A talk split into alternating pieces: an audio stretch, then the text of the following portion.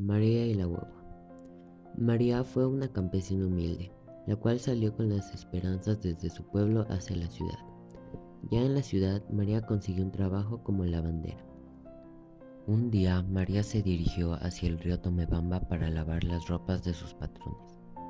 Ya en el río, María estaba lavando con tranquilidad, cuando se dio la vuelta y se dio cuenta de que dos borrachos la estaban acechando. María intentó huir, pero los borrachos la agarraron entre los dos y la violaron. Nueve meses después de este acto, María fue despedida de su trabajo, ya que sus patrones se dieron cuenta de su embarazo. En medio de la calle, de la pobreza y de la soledad, María tuvo a su hijo.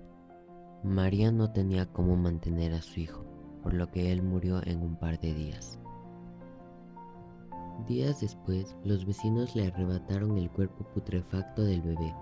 María no había aceptado la muerte del niño, por lo que la locura consumió de ella. María hizo un muñeco de trapo y simulaba que ese muñeco era su bebé. Cuando María pasaba por la calle, los chicos y niños acostumbraban a quitarle el muñeco y burlarse de ella. A esto la gente alrededor animaba y decía, María, la guagua. ahí va María y la guagua.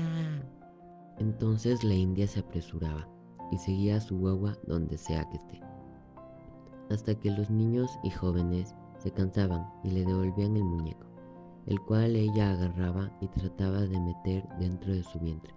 María daba vueltas por las calles y siempre regresaba al mismo lugar. Ella amaba maquillarse y a veces a los hombres que iban pasando les pedía asumir la paternidad de su infante. Estos se escapaban para evitar las burlas y críticas. La leyenda de María la Guagua representa y enseña el poder de amar. Su amor por su hijo es infinito y conduce hasta el autosacrificio.